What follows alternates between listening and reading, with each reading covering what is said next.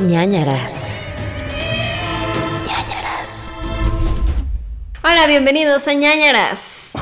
Bienvenidos a ñañaras podcast. Ella es Paula del Castillo, alias Paloma. Y él es Gumercindo, alias Harry. Gerudito. Eh, bienvenidos a este podcast de terror, comedia, donde hablamos de asesinos seriales y hablamos de secuestros y hablamos de desapariciones y hablamos de aliens, pero también hablamos de brujas, vampiros, criaturas, monstruos, etc. etc, etc. etcétera. Y cosas que nos dan miedo. En lo personal, a mí me da miedo el coronavirus. El coronavirus, estamos en épocas de el amor en ¿qué? Tiempos de El amor en tiempos de coronavirus. sí. Sí, eh, Amigos, tenemos mucho miedo. Y justo tuvimos nuestro show la semana hace Pasada. ya. No, con esta ya dos semanas. o sea, cuando salga esto dos semanas, Sí. pero estamos grabando a la semana. Sí, hace semana y media. Este, y ahí yo ya tenía miedo, pero todavía no empezaba como todo ya más oficial. Ujú. Y ahora ya estoy apanicada, ya est- yo ya no salgo de mi casa, yo ya estoy encerrada aquí. Yo también estoy haciendo mi cuarentena voluntaria, solamente hoy salí para venir a grabar esto y, y ya, y regreso a mi casa. Pero nos, nos estamos viendo así como de... De lejitos. "Ah, Podemos qué miedo así. Ya no voy a tocar eso, ya lo tocaste. Lumière. Em, Lumière siniestro. Lumière Sinestro. Espero que les haya gustado el show, por cierto. Sí, oye, hablemos de eso, hablemos del show. ¿Cómo te sentiste al respecto? Bien, estuvo muy padre. Tengo así como... ¿No, ¿No te pasa que antes de empezar el show como que no te acuerdas bien? O sea, como que yo ya veía todo así como medio un sueño. Estabas De que borracho. estoy... No, porque pues estaba como nerviosa. Pero cuando yo estoy nerviosa estoy... O sea, no hablo. O sea, como que me... Me vuelvo Doctor Strange y medito, así O sea, lo que- dije en el, en el show y te lo digo ahorita. A mí me sorprendió tu, tu zen. Estabas tan calmada, tan tranquila, o sea, seria, pero tranquila. O sea, te veías tranquila Ajá. por fuera. Chance y por dentro era un manojo de emociones, pero por fuera estabas súper zen. Es que cuando estoy muy nerviosa hago eso. O sea, cuando voy a entrar a una entrevista o algo, estoy así como. Como que no hablo y como que me, me pongo más nerviosa si me están hablando y tengo que hablar. como que pensar en otra cosa que no sea show. Este, pero me dio mucha risa que a ti te empezó a dar como un ataque. Amigos, de repente se empezó a reír. Así le dio un ataque de risa. Y yo, ¿qué te pasa? Me decía, es que, ¿entiendes? Lo estúpido que es esto. Y yo, ¿qué? O sea, que vamos a, a subirnos a un a decir historias de terror. Y la gente pagó por venir a ver esto. Es una estupidez. Y yo, pero se reía y se reía. Y yo así, tengo miedo. La situación es muy extraña, o sea, que en ese momento me cayó el 20 de lo extraña que es la situación de que alguien pagaría por vernos. O sea, no que no nos valore a, a ti y a mí, pero la gente pagó por vernos contar historias de terror, que lo, o sea, que lo hacemos felices de la vida, ¿sabes? O sea, entonces me dio mucha risa el, el hecho de, no manches, nos están pagando por hacer algo que amamos y algo que, o sea, es muy estúpido porque nada más es decir estupideces en un escenario, ni siquiera no, no demerito nuestro trabajo, pero no es como un, un musical, ¿sabes? Ajá. Que son meses de preparación y no, nosotros de que nuestra preparación es imprimirlo, ¿sabes? Esa es nuestra preparación. Bueno, investigar el caso y Bueno, ya. ajá, investigarlo, pero Escribí, escribí más chistines. sí, oye, fuiste, muy, fuiste un éxito de la comedia. Te felicito muchísimo. Fuiste Gracias, le eché ganas. Ay, que por cierto, ahorita que dije eso, me sentí bien mal que vi hace poco un... Cuando fue el de El Paso de Atlov, Ajá. vi un comentario que alguien ponía, Paola como que ya no le echa ganas como antes. Y yo, ay, claro que sí. Claro que sí. No sé si sintieron que ese no investigué, porque también me decían, ¿por qué no recomendaste la película del Paso de Atlov? Pero pues es que según yo es muy mal. O sea, yo ni la he visto porque he visto que siempre está calificada muy mal.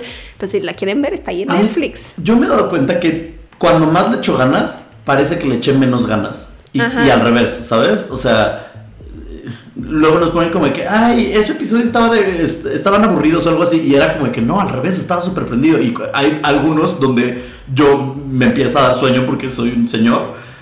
Y, y tú te das cuenta, pero porque me conoces. Y la gente es como de que, ay, estuvo buenísimo, estaba súper interactivo. Entonces, yo ya no sé qué pasa. Yo no sé cuándo les gusta y cuándo no. Por eso, ay, no puedo dejar de quitarme el pelo en la cara y ahora siento que me va a dar coronavirus. no me quiero cara. tocar la cara, pero es que se me va el pelo a la cara. Es muy. Ponte una gorra. Me voy a poner.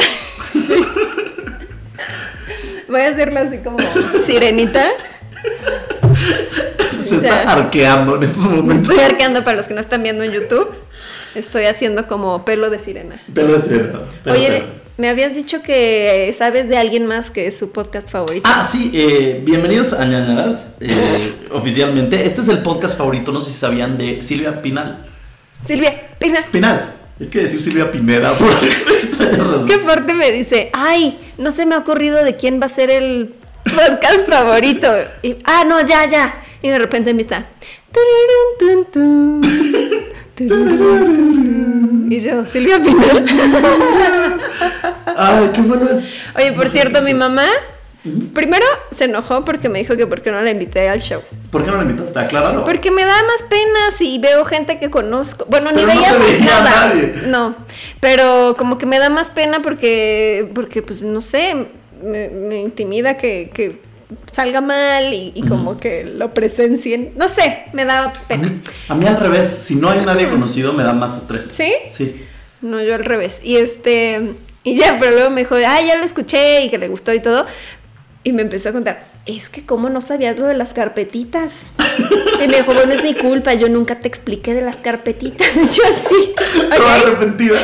Y luego también me dijo como, ¿y cómo no sabías de Yolanda y Verónica Castro? Y yo, y me contó toda la historia, entonces ya estoy al día, gracias a mi mamá, que a veces escucha el podcast. Ay, es que, pues sí, es que yo soy una señora y me sé esos chismes, pero un millennial normal no tendría por qué saberlos. Eh, O centennial.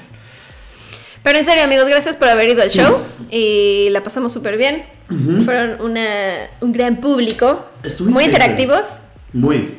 eh, nos agarraban la onda nuestros chistes, Ujú. que luego es difícil, ¿no? Cuando dices algo y es como muy local y es como, mm, ¿qué? Solo había una pareja que Se nos contó alguien como de es que se estaban peleando porque ella no quería ir y entonces ya se quería ir o algo así y que se salieron. ¿Te acuerdas? Algo así nos platicaron Algo así, en el nosotros, and a ver, nosotros no nos dimos cuenta porque literal no es broma, había como una cortina de luz enfrente de nosotros. Ajá. Entonces no veíamos caras, o sea, no les estoy diciendo como veíamos siluetas, no veíamos nada. Para- lo cual creo que fue bueno porque entonces Te no nos- pones menos nervioso. Ajá, yo me sentía platicando contigo como ahorita Sí. y no me distraje tanto. Digo, tanto, me distraje todo el tiempo. Pero, eh, pero entonces sí nos contaron eso, que una pareja se salió del show. Pero porque ella... Creo que cuando yo dije, como alguien nunca ha escuchado el podcast y alguien levantó la mano, que según yo era ella. Ah, o sea, tú la sacaste, la corriste. No, no, no, o sea, dije como, pues gracias por venir porque Ajá. seguro viniste a acompañar a alguien y qué valiente. Ajá, y ya no le pareció. Y ya, o no sé, no sé por qué se salió. Saludos. Y hablando de personas que fueron al show pero no fueron, Ajá. hubo historias paranormales dentro del show. Sí, Tu- una amiga tuya tuvo un tema, pata. sí, Pata, estaba en de las primeras filas y primero contamos todo del fantasma que nos contaron que vive ahí en, el Bataclan y, de, y les trajeron como una copa de vino, la sirvieron así en la mesa, X, estaba ahí y después de que hablamos de todo eso, que salió volando la copa de vino y les cayó encima y fue como de, ¿qué pedo? ¿Qué pasó? Y yo seguro no patearon la mesa o algo, no. Nada más así, estaba y salió volando, como nos contaron que salió volando el garrafón, igual. Ajá. Pues sí, y luego ¿Y tu la mamá? niña, la niña que se cayó del cuadro. Y luego mi mamá me dijo que, o sea, me dijo, no sé si me sugestioné por la historia de la mujer del Bataclan, pero me dijo mi mamá que a medio show se paró para ir al baño. Fue al baño y cuando, cuando entró al baño había una mujer ahí, como de que con super ojeras, me dijo súper desarreglada, súper rara, pelo lacio negro. Y entonces que la vio y dijo, ah, qué raro, se estaba como viendo en el espejo. Y entonces mi mamá se metió al cubículo, ¿cómo, cómo se dice? Al stall, al, Ajá, pues al cubículo baño. al baño, ¿no? Al retrete. Cerró la puerta, hizo sus necesidades y cuando salió ya no estaba. Entonces mi mamá dijo como que, ah, pues seguro ya se fue, X, no le tomó importancia. Pero mi mamá luego, luego, cuando terminó el show, se salió a ver como a, A ayudar. la gente. Ajá, como que a ver a la gente, como de que ver que todo el mundo saliera bien y así. Y me dijo, y no la vi. O sea, de que yo no la volví a ver. no- a menos que haya sido la mujer de la pareja que se salió. Me dijo, estoy segura que no era una persona que estaba ahí. Entonces se apanicó y me dijo, no sé si me sugestioné, no sé si era alguien, Alguien que más, trabajaba ahí, Alguien que trabajaba ahí, que ya se, se metió a la iba. cocina o... Ay, no sé, Ajá. pero después de esas historias Ujú. como que sí me dio miedo y estuve unos días, porque al día siguiente me decían en, en el stream, mientras hacía videojuegos, transmitiendo, y me decían como, pero cuéntanos más del show, y yo, Estuvo padre. Estaba yo aterrada, que dije, no manches, seguro me siguió algo porque No. miedo total. No, yo sentí mucha buena vibra y amor. No, yo, o sea, la gente sí, pero luego dije, ¿qué tal que sí, como que lo que esté ahí, no Ah. le caímos bien? Ay, Por hablar de eso. Imagínate cuántos shows piteros han tenido en ese lugar. O sea, en realidad no. No, pero no por de lo que hablamos, sino de hablar de ella. Ah, por hablar de ellos. Ajá. Sí. Mm, No sé. A mí me gustó mucho que el lugar era mucha la vibra que necesitábamos. Sí. Era medio creepy, pero no tanto. ¿no? Y pues bueno, ojalá podamos hacer un nuevo show eh, en un futuro, después de que pase todo el COVID. Vemos, vemos qué pasa, vemos qué onda. Luego nos decían, pues es que vengan a nuestras ciudades. Y es como que, ajá, pero acuérdense que pues tenemos que lograr llenar el teatro. ¿sabes? Sí. Ni modo que vamos a Yucatán y cinco personas ahí, ¿sabes? Ajá. Entonces, ajá, pues eso. ¿Y, y, y- y algo más del show? No, creo que no. Eh, ¿Has tenido una experiencia paranormal esta semana? ¿No? No. Ok, perfecto. Yo, yo no tuve una experiencia paranormal, pero tuve una experiencia cercana a la muerte. ¿Por? Porque el día de ayer me metí a bañar Ujú. y a- antier, ajá, regresando un poco en el tiempo, antier fui al súper para Ujú. comprar mis víveres, víveres de cuarentena y vi, y hice lo peor que hacer- haber hecho, que es cuando vas al súper y te empiezas a ir por todos los pasillos, porque no Ajá. tienes nada que hacer, entonces, y me metí al pasillo de limpieza. Y ese es un problema para mí porque me encanta ver como de qué cosas nuevas para limpiar y cosas así, porque Ajá. señora. Y entonces encontré como un spray de como de que cloro, Ajá. que era como para baños. Y dije, qué chingón, porque nada más lo echas, como que sprayas en todos lados y ya nomás pasas una servitoalla o lo que sea y listo, o una jerga o lo que sea. Entonces, bueno, yo feliz de la vida, llegué a mi baño ese día. Siento que y- te lo echaste en la cara o algo así. no, no, no, no, llegué a mi baño y limpié mi baño, Ajá. limpié todo el baño de que el excusado, la regadera, o sea, que yo todo lo viví. Pero en la regadera eché esta madre de- del cloro y se me olvidó. ¿Te resbalaste? Ajá, entonces No. al día siguiente me meto a bañar y pongo un pie dentro de la regadera y mi pie se va hacia adelante tipo en split y, y entre, o sea, y él me detiene nada más como que el, la, la parte de adelante de mi pie, la parte de arriba, no sé cómo se llama, empeine. En peine, ajá. Ajá. El empeine me detiene con el cancel y entonces como que me meto un megaputazo, pero me fui cayendo poco a poco, pero duro.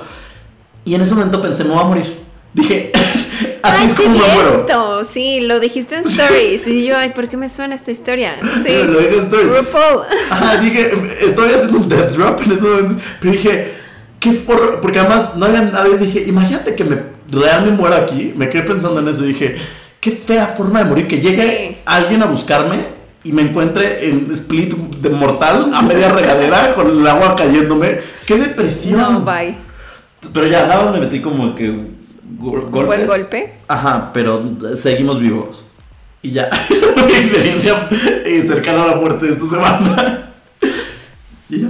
Te iba a decir, me gusta. No, no me gusta. No, no está padre. No, estuvo fea. Y luego me dijeron- Qué bueno que no te pasó nada. Y luego me dijeron, pero ¿por qué no entraste a la... ¿Qué no te bañas con chanclas? ¿La gente se baña con chanclas? Yo no me baño con chanclas. ¿Tú te bueno, a menos de que estés en un, En un gimnasio, o en un lugar que no conoces.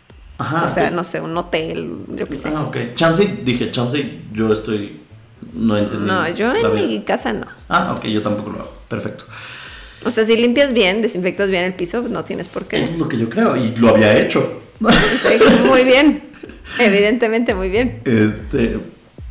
Y ya, esa es mi historia. Em, Tus recomendaciones esta semana, Misiela. Ay, pues ahorita que andamos medio en cuarentena personal, ¿cómo se dice? Ajá. Self Eh, voluntaria. voluntaria. eh, me he estado echando algunas series Uy. y eh, bueno, no la he acabado, voy a la mitad, pero estoy viendo The Outsider. ¿La has visto? La de HBO. Sí quiero, pero no, no la he visto. Está muy buena. Es eh, una. Les voy a medio leer acá porque para tener los datos bien. Es de una novela de Stephen King. Se estrenó en enero. Este. Sale Ben Mendelssohn, que es el. El que siempre sale de villano. Sale. Ajá, es, es también. Skrull. Skrull. Un scroll. De. que- que De Andrés. Luego no sé si es Scroll Scroll. Es Andrés Navi. No. Este. Sale como Scroll, sale también en, en Ready Player One, sale en Rogue One. Este, no, no me había dado Siempre cuenta que suena igual, Rogue One, Ready, Ready Player, One. sí. Este. Siempre es villanísimo. Siempre es villano y es muy bueno, pero en esta no es el villano, es el protagonista, es un detective que de pronto este, encuentran a un niño asesinado en el bosque, eh, es como una zona de suburbios gringa y, y pues están como investigando quién mató a ese niño y sale también Jason Bateman, el de Mm. Arrested. Development y, y pues como que lo todo apunta a que fue él, pero pues es como el típico pilar de la comunidad, ya sabes, todo lindo, todo bueno, es el como entrenador de béisbol de, del pueblo este y, y todos los padres de familia y los niños lo aman y así, entonces como que es como súper chocante como de cómo puede ser que este tipo lo mató. Pero como que, no sé, está como, es, es como un caso muy raro y como que al final empieza todo a volverse como muy paranormal, entonces ya no sabes realmente qué está sucediendo. Está buena, chequenla. The Outsider, HBO. The Outsider. Yo el día de hoy, Pau, tengo una recomendación muy buena que es The Act. ¿Qué es eso? The Act es una miniserie que ahorita puedes encontrar en. Aquí en México está a través de Stars Play, que es como un Netflix, etc. etc. Viene, en algún, viene con Blim también. Si tienen Blim en su casa, de que Easy TV y esas cosas, porque mi mamá lo tiene y ahí, como que Easy ya te. automáticamente te regala como HBO y Netflix y Blim y bla, ¿no? Está, Blim y bla. Blim y bla y blue. Eh, se llama The Act. Está basado en un caso de que podríamos platicar en otra en otro episodio, que es el caso de Gypsy Rose Blanchard, ¿no? Que es esta niña que no quiero vaya, no quiero spoilear mucho porque creo que podemos hablar de esto en un episodio futuro, pero es una digamos de que es una joven suela que eh, tiene muchas enfermedades. Está eh, en silla de ruedas y está rapada porque tiene que. Ay, ya sé cuál Ajá. es este caso de la mamá. Sí, sí. Y eh, Sí, la mamá de repente un día aparece eh, en la casa apuñalada como que 30 veces. ¿no? Y entonces hay un twist. Es que no quiero spoilear nada, pero No, sí deberíamos de hablar de ese caso. sí aquí. vamos a hablar Está muy bueno. Es un gran caso, es de uno de mis casos favoritos. E hicieron esta miniserie en donde aparece eh, Joey King como la niña, como Gypsy Rose, y Patricia Arquette, me parece que es la mamá. Ok. Entonces, actuaciones increíbles. De hecho, Joey King estuvo nominada a los Siempre Emmy, confundo a Patricia Arquette con Courtney Cox. Porque es Courtney Cox Arquette. Ah. Porque está casada con David Arquette. Ajá. Ajá. No, Pero no, además se parecen, ¿no? no, Patricia Arquette es la de Medium. Ah, ya, entonces nada que ver. Ajá. Sí, no. Y Courtney Cox es la de Friends. Sí, sí. No, no, no, no, no. Sí, creo que sí. Tal vez sí. Espero que estoy diciendo las cosas reales. No lo voy a googlear. No les voy a hacer eso. Pero eh, está muy. Está buena la miniserie, ¿sabes? No la he terminado. Me faltan dos ver. episodios. Son ocho en total, me parece. Y eh, me faltan como uno o dos. Entonces está bien buena. Porque si no sabes nada del caso, Sí. vas a decir, ¿qué está pasando? Espérate, ¿cómo? ¿Por qué? ¿Cómo? No, no, ¿qué? Si ya sabes el caso, pues está un poquito, no lenta, pero ya sabes lo que va a pasar, ¿no? Sí. Y, y eventualmente hablaremos en otro episodio de este, de este caso, pero entonces, Sí, es muy bueno. ajá, si pueden vean The Act, y si no, aguántense a nuestro próximo episodio. Sí. Es más, el próximo episodio hablo de eso. Va. Va. Sí, porque yo me enteré hace poco de ese caso y sí dije, wow, está increíble. Pero no me acordaba. No me acordaba como para cubrirlo. Pero sí, hazlo tú. La, eh, la próxima me toca asesino, entonces lo hago la próxima semana. A mí me toca asesino hoy. Y me encontré un caso buenísimo. Seguro ya lo conoces porque tú No. conoces todos los serial killers del mundo, pero este, yo no sabía de este hombre y me impresionó mucho. ¿Cuál es? Es Rodney Alcala. ¿Rodney Alcala? No, me suena. Eh, yo, le, yo le diría en español al, al- sí, Alcala, Alcalá, Alcalá. Alcalá. Alcalá, Ajá. ¿no? Sí, Pero no, es como es gringo, es Rodney Alcala. Estoy emocionado. No, sé no lo es. conoces. No sé, Chances tiene un apodo. Sí. Ah, Chances De- después me enteré. No quiero saberlo. Ok. Ah, ok. Aquí les va el caso de Rodney. Me emociono como un niño en Navidad. Uy, mi pelo, maldito. Espérate. Eh, Ponte una gorra, Siento mujer. que tengo un pelo en la cara. Listo. Ajá. Ok. Eh, Rodney James Alcala, que nació con el nombre Rodrigo Jax Alcala Bucor. Se lo cambió a Rodney en vez de Rodrigo. Eh, nació el 23 de agosto de 1943 en San Antonio, Texas. Cuando tenía 8 años, su familia se mudó a México, pero su padre los abandonó tres años después, así que su mamá se regresó a los United con sus tres hijos y se fueron a vivir a Los Ángeles en 1954. Su madre eh, era muy amorosa, cuidaba muy bien a sus hijos, a Rodney no le faltó nada, este, de hecho iba a escuela privada, eh, tomaba clases de piano, o sea, tuvo una buena infancia. El papá los dejó, pero fuera de eso, tuvo amor, pues. Ajá, tuvo no es el de piano y todo. Sí, O sea, na- no, no abusaron de él, no lo golpeaban, como normalmente, pues según yo no, no hay información de que se haya caído. Entonces realmente no hay como el, el típico perfil de asesino serial de niño que lo trataban mal y, o lo buleaban, cosas así, no. Em, cuando tenía 17 años se unió a la Armada de Estados Unidos y trabajaba como dependiente. A los 21 años tuvo un ataque de nervios durante su estancia en la Armada y se fue sin permiso y pidió un aventón de Fort Bragg hasta casa de su madre. Y después de esto, eh, pues obviamente los militares dijeron que pedo, porque no te puedes salir así como así. Este, y entonces lo diagnosticaron con trastorno de personalidad antisocial. Eh, esto fue un psiquiatra militar, pero posteriormente lo, diagnosticaron con otros trastornos como trastorno de personalidad narcisista, trastorno límite de la personalidad, o sea, borderline, border- Ajá. que pues ya sabes, es como mucha inestabilidad emocional, este, sentimientos de, eh, De inutilidad, ajá. Este, después de dejar el ejército, Alcala se graduó de la Universidad de California, Los Ángeles, o sea, UCLA, eh, en una- con una licenciatura en artes y luego se fue a la Universidad de Nueva York a estudiar cine.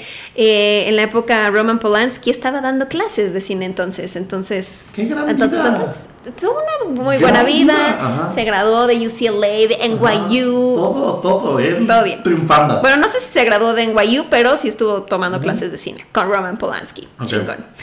Suena muy bonito, muy estudioso. muy Roman bien, Polanski ¿no? es el que se. El de, sí, el de Sharon Ajá, el Tate, Sharon Tate. Ajá, ok, ya. de Rosemary's Baby, que luego tuvo su controversia también. ¿Es el que andaba con su hija? No, ese es. Ese es Woody Allen. Es Woody Allen. Pero también tuvo controversia de abuso. Ah, sí, sí, Ajá. cierto, sí, y cierto. ahora sí, vive en Europa. Ajá, escondido. escondido por ahí. Ajá. Este, mm, y pues sí, parece que su vida era muy bonita, pero no, la verdad es que, o sea, no fue como de que, ay, ya, ya me cansé de estudiar en Los Ángeles, ahora ya me voy a Nueva York, sino que se fue a Nueva York huyendo porque ya había cometido un crimen. Resulta que eh, en 1968, cuando tenía 25 años, cometió su primer crimen. Un motociclista le habló a la policía después de que lo vio tratando de convencer a una niña de 8 años llamada Tali Shapiro para que subiera con él a su departamento. Cuando llega la policía al departamento encuentran a la niña aún con vida, pero había sido violada y golpeada con un tubo metálico y Rodney ya se había escapado, no lo encontraron. Eh, y obviamente para evitar ser arrestado se mudó a Nueva York. Y con, cuando llegó a Nueva York para empezar a estudiar en NYU, se cambió el nombre a John Berger. John Berger. Juan... Juan Hamburguesa. Sí. Sí. No, no, Berger. Como la joyería. Berger. Ajá, sí, ¿no? Sí. eh, Juan Ber... Eso. La Berger. Ah. Juan de la Berger. Dos años después consigue un trabajo como consejero en New Hampshire en un campamento de artes para niños y ahora se cambió el nombre a John Burger. Ahora sí. Ah, ahora sí es Juan Hamburguesa. Juan Hamburguesa. Ajá. Em, en junio de ese año, en 1971, encuentran el cuerpo de una piloto llamada Cornelia Michael Creeley, Creeley, no sé, de 23 años en su departamento, o sea, el departamento de ella. Eh, había sido violada y ahorcada. Y de hecho su asesinato no fue resuelto sino hasta 2011, que ya encontraron como pruebas de ADN y todo eso y lo pudieron ligar a que había sido asesinada por Rodney. Entonces aquí ya llevaba... Ajá. aquí ya llevaba Dos. mínimo comprobables, pues la niña que golpeó y violó, Y no la mató, y esta y esta sí la violó y la asesinó. Me dijiste que era piloto esta vieja, ¿verdad? Ajá. Em, pero pues en, en Los Ángeles la policía aún lo estaba buscando por lo que le había hecho a la niña en 1968, así que en el 71 el FBI lo incluye en su lista de los 10 más pedidos. No, no es cierto. Los 10 más buscados. Eso era de TV, ¿no? Sí. De los 10 más buscados. Eh, un día, dos niños del campamento ven un póster de Se Busca donde está la foto de Rodney. Entonces dicen, ah, es el güey del campamento, no sé qué. Ajá, es Juanito Hamburguesa. Juanito hamburguesas. ¿Por qué diablos te pondrías burger? O sea, Porque si vas a trabajar con niños, creo que es una gran idea, porque ya asocian algo positivo. señora hamburguesa. Ah, es el señor hamburguesa. Sí, ¿sabes? señor taco. Nunca pensarías algo malo de un hombre que se llama Juanito Hamburguesa. No, obviamente no. No. Eh, Johnny Burger. Y bueno, entonces dicen, ah, pues es este güey, lo reconocen y Rodney es arrestado y extraditado. ¿Sí se dice extraditado? Sí, ¿no? Sí. Extraditado a California para llevarlo a juicio. Sin embargo, la familia de la niña, Tali Shapiro, ya se habían mudado a México después de ese evento traumático y no permiten que su hija regrese a Los Ángeles a testificar en contra de Rodney. Pues es una niña y seguro ya está bastante traumada. Entonces dicen, no, no queremos ya saber nada, no va a ir a testificar. Entonces, eh. Rodney se declara culpable, pero de un cargo mucho menor, como de ataque y ya, o sea, no, no de violación, de intento de asesinato, nada. Nada más como de assault, sí, ¿no? Es como de un ataque. Ajá, es un ataque menor. Ajá. En 1974, eh, bueno, o sea, sí, sí lo, sí lo arrestan, pero pues como es un crimen menor, pues realmente no, no tiene como gran peso. Entonces está 17 meses en la cárcel, pero en el 74 es liberado porque eh, en ese entonces, si no había unas, unas bueno, había algo que decían sentencia indeterminada. Entonces, si el culpable demostraba que se había re- rehabilitado, podía ser liberado. Entonces dicen, ah, ya se rehabilitó, ya aprendió su lección. ¿Y quién decidía? Semejante estupidez. Pues no sé. La justicia. Entonces dicen, ya se rehabilitó, ya libérenlo. Entonces eh, se rehabilita, sale de la cárcel, pero dos meses después lo vuelven a detener porque viola a una niña de 13 años, quien aceptó un aventón a la escuela. O sea, como que el güey dijo, ah, yo te llevo a tu escuela, niña. Es que los- la maldita década de los 70 tiene que parar. Güey, ¿por qué, ¿por qué no hacían nada? O sea, ¿por qué, por qué había tanto... Pelo, pelo. Pelo, pelo, pelo. Eh, ¿Por qué había tanta confianza en la gente? Confianza, pues no sé. Eran otros tiempos. la gente. Eran otros tiempos, eran ingenuos al parecer. Pero pues bueno, estuvo, te digo, unos 12 meses después, viola a esta niña y eh, lo vuelven a arrestar, pero ahora estuvo dos años preso. Pero otra vez lo liberan por esta misma estupidez de la sentencia indeterminada. Dicen ya se rehabilitó, libérenlo.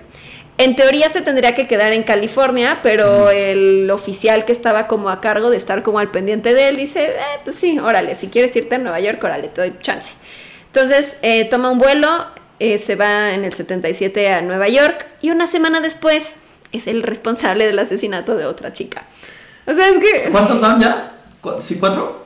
¿Cinco? eh, muertas, dos. Muertas dos, pero atacadas. Violadas, atacadas, dos. Lleva cuatro. Cuatro.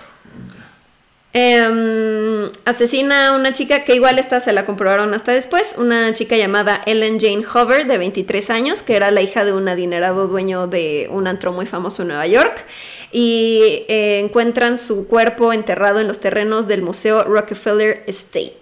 Y luego se regresa a Los Ángeles, casual.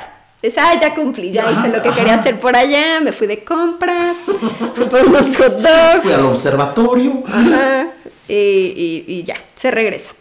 En el 77 también asesinó a Jill Barcombe, de 18 años, una chica que había huido de casa.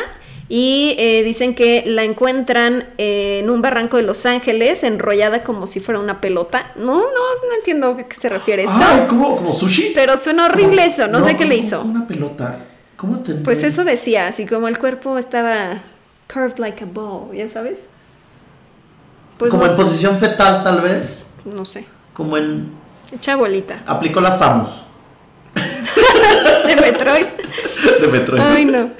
Inicialmente creyeron que ella era víctima del estrangulador de la colina, que era otro asesino serial de la época, que estaba en. Los Ángeles y que después de hecho descubrieron que eran dos asesinos, pero eh, luego, pues ya como que investigando, no, no era No. víctima del estrangulador, era de este güey. Eh, ese mismo año asesinó a Georgia Wickstead, de 27 años, quien fue encontrada golpeada hasta morir en su departamento. Y a partir de ahora, como que cuando encuentran a sus víctimas, siempre están como, como que las dejan poses, como si estuvieran, pues sí, posando como para una foto. Ah, O sea, ah, como-. No sé si por eso la hizo bolita, no sé. Pero pues las encuentran como en poses extrañas.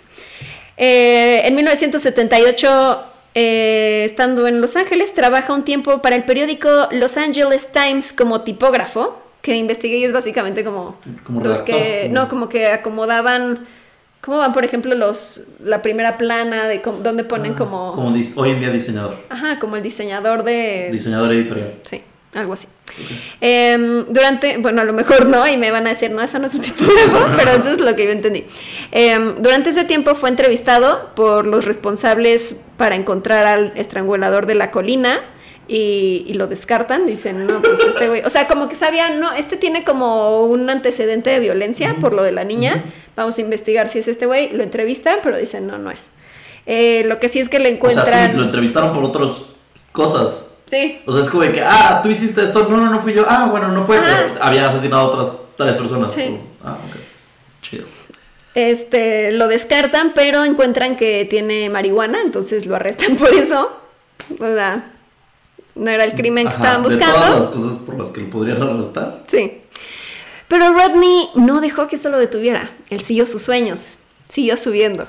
No. ¿Por qué? Entonces ahora empezó a decir que era un fotógrafo profesional y le ofrecía a jóvenes no. sus servicios como fotógrafo profesional para hacerles un shooting y, y- y, pues hacer su portafolio. Gente, ¿No? jamás en la vida va a llegar un fotógrafo a ofrecerte un servicio profesional de fotografía gratis. Jamás, jamás. Entiéndanlo. A menos que haya algo de intercambio, ellos no lo van a hacer. Entonces, si alguien te ofrece de que, ay, te puedo tomar fotos, No, no, digan no, ¿sabes? O a menos que, o sea, te cobren o sea un intercambio por alguna otra cosa, ¿sabes? O, o, o no sé, ¿sabes? Pero no, gente, si les van a tomar fotos, digan no y ya, punto. sí. Gracias. Perdón. Gracias. Gracias por ese mensaje, fue muy atinado, de hecho. Porque, pues sí, o sea, llegaban, este, pues jóvenes, tanto hombres como mujeres, adolescentes, y él les decía, ay, soy un fotógrafo profesional, te tomo unas fotos desnuda. Entonces, Menos. Ajá, les Ajá. tomaba fotos. Eh, y, y leí como un testimonio de una de sus compañeras que trabajaba en el Los Angeles Times y, y pues dijo como, pues es que era muy extraño porque el tipo este llegaba a la oficina y le enseñaba a todos sus compañeros de trabajo las fotos, como de, ay, miren estas que tomé. Desnudas. Ajá, y como que esta chava decía como, pues la verdad yo era muy joven, como que dije, sí está muy extraño que haga esto, pero como que no captaba, también los 70, como que ingenuamente decía como, ay, qué extraño, y le preguntaban como, oye, ¿y qué? O sea, ¿por qué les tomaste? Ah, es que sus mamás me lo pidieron. ¿Desnudas? O sea, ¿cómo? ¿Por? O sea, digo, no todas eran desnudas, pero sí tenía algunas Sugerente. fotos. Ajá. Y luego ya habían otras que sí eran sexualmente explícitas. Explícitas. Explícitas. Explícitas que le dices. Em, una de las mujeres que posó para él dijo que en su mente él era un profesional y ella quería ser modelo, así que lo hizo. Describió que su portafolio tenía mil, o sea, miles de fotos de adolescentes y eran, bueno, es que literal le encontraron como mil veinte, mil veinte fotos. O sea, eran muchas, muchas páginas de adolescentes, eran eso, sexualmente explícitas. Eh, la mayoría de los que aparecen en las fotos no han sido identificados, así que la policía cree que podrían algunos ser casos sin resolver. El único caso que se sabe de entre sus modelos, eh, que sí... Espera, ¿cómo? ¿Qué? El único caso... No sé qué escribí aquí. Espera, ¿cómo qué? What? El único caso que se sabe de entre sus modelos es que en 1979 Alcala golpeó y violó a una chica de 15 años llamada Monique Hoyt mientras posaba para las fotos y ella testificó y dijo como de, ah, yo soy de esas fotos, me hizo esto. No la mató, pero Chingona, la mi violó. vieja. Sí. Em, pero aquí va mi parte favorita de este caso. Ah, no. Porque, por eso te dije, se me hace un caso muy, muy, muy cool. Bueno, no cool, pero impresionante. Interesante, digamos. Interesante. En el año de 1978, Ujú. Alcala fue un concursante en un programa de televisión y ganó. Plot twist. ¿Qué, programa? Un reality hermoso. No, no era un reality, era de concursos. Eh, estaba justo en esta época, pues estaba en pleno apogeo de sus asesinatos. Ya era fotógrafo y así. ¿Has visto el video? De- Ajá, The Price. No, no, no. Ah, no, entonces no. The Price is Right. Ajá, no, no. Como atínale al precio. Jaime Camil. Ajá, no. No, esos The 100 Wheel of Fortune, mexicanos no dijeron. No, Bueno. Olvídalo. Alcalá fue un programa muy popular de aquella época llamado The Dating Game o el juego de las citas, que es algo así como el amor es ciego, pero de los 70. Sí, sí, sí, sí, sí. Porque, o sea, salía como una, una mujer soltera Ajá. y tenía que como hacerle preguntas a tres solteros que no podía ver porque era como una cita ciegas y dependiendo de las respuestas de estos hombres, como que elegía a uno de los solteros para ir en una cita con él. Ujú. Sí, es el amor es ciego, tal cual. Este. Alcalá era el soltero número uno. Todo esto lo pueden encontrar en YouTube, amigos. Pueden ver ese hermoso episodio. Se los podemos compartir. Es súper creepy, o sea, como que lo ves y sí es como, uy, qué pedo. Eh, era el soltero número uno y en el juego, me encanta, les voy a decir como las cosas, sus intervenciones. Primero lo presenta el conductor del programa, que se llamaba Jim Lange, diciendo... Ha asesinado tres personas. Él es James. No, ve. Un exitoso fotógrafo que empezó su carrera cuando su padre lo encontró en el cuarto oscuro a los 13 años. Bien revelado. Bien revelado. Ajá. Eh, y ya, como que. Ah, dice eso, lo dice. Entre tomas pueden encontrarlo lanzándose en paracaídas o paseando en motocicleta. O golpeando brutalmente mujeres. Aparte, creo que se superinventó eso porque nunca hay Sí, información de que paracaídas. o motocicleta, o sea, nada que ver. No, un productor dijo, métele más carnita este güey. Sí, porque además, aburrido. o sea, como que tenía pelo largo, así como medio de Lorenzo Lamas, o no sé, Ah, ya sabes. renegado. Ajá. Entonces, como que yo creo que tenía como el tipo así rebelde de la época, medio latino, así como mm, cool, Ajá. como medio. Rico suave. Sí, rico suave. Entonces, como que dijeron, ah, sí, motocicleta, paracaídas, a huevo. Em, y pues sí, o sea, como que en el programa está como muy carismático, como muy sonriente. Pero Como que, güey, contesta. Ajá, es- es- de hecho lo han comparado con Ted Bundy, porque también, o sea, no es. No es así como guapo, pero sí como carismático, como galán. Son sexys los Ajá. asesinos. Y como que sus respuestas, como muy confiado, pero creepy. O sea, de que primero dice la, la soltera. Ah, o sea, como que tenían ellos que decir una frase, como de hablen para Ajá. que ella conozca sus voces. Y él nos dice, vamos a pasar un gran rato, Cheryl. No. Ay, no, no, No. no, queremos. Eh, bueno, primera intervención. Eh, la mujer está, Cheryl, le dice, soltero número uno, ¿cuál es tu mejor momento? Bueno, o sea, todos son como preguntas medio doble sentido. Ajá. Entonces le decía como, ¿cuál es tu mejor tiempo? Ajá. O sea, ya sabes, como, no sé si se refería como de cuánto duras o qué. Ajá, what is your best time? Ajá, what is your best time? Ajá. Y el güey le contesta, el mejor tiempo es en la noche. Y ella, ¿por qué dices eso? Y él, porque es el único momento que importa. Y ella, el único que tiene de malo la mañana o la tarde. Y él, no es tan mal, pero la noche es cuando realmente se pone bueno, cuando estás listo. ¿Qué? Güey, la cosa más creepy. O sea, neta, vean ese video. Luego, segunda, Segunda intervención. La mujer dice, soy una maestra de teatro y los voy a audicionar para mi obra privada. Y le dice, soltero número uno, ¿eres un hombre sucio? ¿Tú qué dices? O sea, como, ¿qué respondes a eso? Como de que nada más cuando lo necesitas, nena. Ahora ah, sí. Contesta, ven, vamos, grrr". Ay. Pero, güey, hace unos ruidos de grrr, que dije, ay, güey, ¿qué es esto? No, no es sexy, eso es como muy raro güey. Segunda, se- tercera intervención. Y última, de hecho. Eh, soltero número uno, te voy a servir para cenar. ¿Qué eres y cómo te ves? Y el güey dice, me llamo el plátano y me veo muy bien. ¿Qué ¿Me llamo el plátano? Me llamo el plátano. Soy el plátano. Ok. Ajá, soy el plátano. Y ella, ¿puede ser más descriptivo? Y le contesta, pélame. Güey, por. Ese es un gran chiste que funcionó en, ¿En dónde? en español. Pélame. De, hazme caso. Pélame. ¡Ay! Lo hiciste muy bien, una traducción, aplausos por eso. Güey, sí, pero bueno, en inglés, pues No, en, en- en inglés no funciona, me, pero en español fue muy bonito. Pélame. Pélame.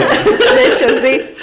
Y gracias a esta intervención en este programa, eh, lo llaman The Dating Game Killer. Hace rato que me decías qué alias tiene. Oh. No, no lo Es el. Dating Game Killer. El asesino del juego de De citas. las citas. Eh, Alcala ganó el concurso. Al final sale así de, no, pues escojo a este güey. Y ya y como que se acerca y como que le da un besito en la O boca. sea, Cheryl lo escogió. Ajá. Cheryl, Pero se ve no. como incómoda, así como. Cheryl, ¿qué haces? Eh, el premio fue que se iban a ir en una cita. eh, les regalaban unas clases de tenis y luego una ida a un parque de diversiones. Si es que llegaba para porque- Pero Cheryl rechazó la cita con él porque dijo que era muy creepy y le daba ñañaras. ¡Sa, reina, sa! Digo, no, ni madre, yo no quiero ir con ese güey, gracias. Amo. O sea, porque no lo podía ver hasta que ya salió el güey y Sí, ya claro. fue como de. Ah, Bueno, una cara como de, no mames, ¿qué es esto? Qué bueno que tuvo el instinto. Sí, porque No. pudo haber ido. Eh, otro de los solteros del programa, porque eran tres concursantes, ¿no? Eh, describió a Alcala más tarde como un tipo muy extraño con opiniones raras. Y esto está feo porque dicen que eh, se especula que Alcala asesinó al menos a tres mujeres después de aparecer en este programa. Así que un criminólogo llamado Pat Brown cree que el rechazo después de que Cheryl no quiso ir con él a la cita fue un factor que exacerbó su conducta y asegura que los asesinos seriales no toleran el rechazo. así que no tomó bien esto pensando obvio así de esa mujer me engañó, este se hizo la difícil, jugó conmigo. O sea, sí. Ok. Pero chinganse, dejen de echarle la culpa a Cheryl. ¿Sabes? O sea, Cheryl no tiene la culpa de que No, el por güey sea un supuesto que pinche no. estúpido, loco, asesino. No, no, no, o sea, no, no es culpa de ella, sino que pues obviamente el güey está mal. Ajá. Pues para él fue como de cómo me rechaza, es que me... Pues así es la vida, papacito. Así es la vida. No eres perfecto, no eres Ricky Martin para que nadie te rechace, ¿ok? No eres Maluma. Relájate un chingo. El punto es que después de esto asesinó a Charlotte Lamb de 31 años, a quien violó y estranguló y la dejó en el cuarto de lavado de unos departamentos. Eh, en el 79 asesinó a Jill Parento de 21 años en su departamento de Burbank, el de ella, no el de él. Este, pero eso está cañón porque siempre va a los departamentos de ellas, como que seguro se las liga y Claro. dicen, ay, sí, como Ted Bundy, como que dicen, ay, está guapo, órale, sí y pues las mata. Eh, finalmente, el 20 de junio de 1979 desapareció una niña de 12 años llamada Robin Samsoe entre la playa y su clase de ballet y fue hallada sin vida 12 días después en las colinas de Los Ángeles. Una amiga de Robin testificó que un extraño se les acercó en la playa y les pidió tomarles fotos. Y esta niña describió al hombre, así que hicieron un dibujo y un oficial reconoció al Cala. No lo encontraron en su casa, así que fueron a casa de la mamá y encontraron ahí un recibo eh, de un locker de almacenaje que estaba en Seattle. O sea, esto está por todo el país. Entonces No, fueron a Seattle, de ahí encontraron en ese locker unos aretes de Robin, de la niña que, que murió. Ajá. Así que, este, pues ya como que lo ligaron. Y por fin lograron arrestarlo a finales del 79. En el 80 lo juzgaron y sentenciaron a muerte por el asesinato de Robin. Pero lo, es que aquí ya se me hace que es una burla el sistema judicial o así, Ajá. de justicia, porque, o sea, lo, lo sentencian a muerte, pero dicen, ah, no, pero este güey ya tenía antecedentes de otras cosas, entonces hay que juzgarlo también por esos crímenes. Y es de, oh, fuck, hay que repetir el, el ¿El juicio. Y no entiendo por qué siempre pasa tanto tiempo. Si nos está escuchando un abogado o alguien, explíquenos, porque no entiendo por qué. Eso fue en el 80, en el 86 es su segundo juicio, donde ya lo. Pero lo arrestado mientras. Sí, o sea, está en la cárcel.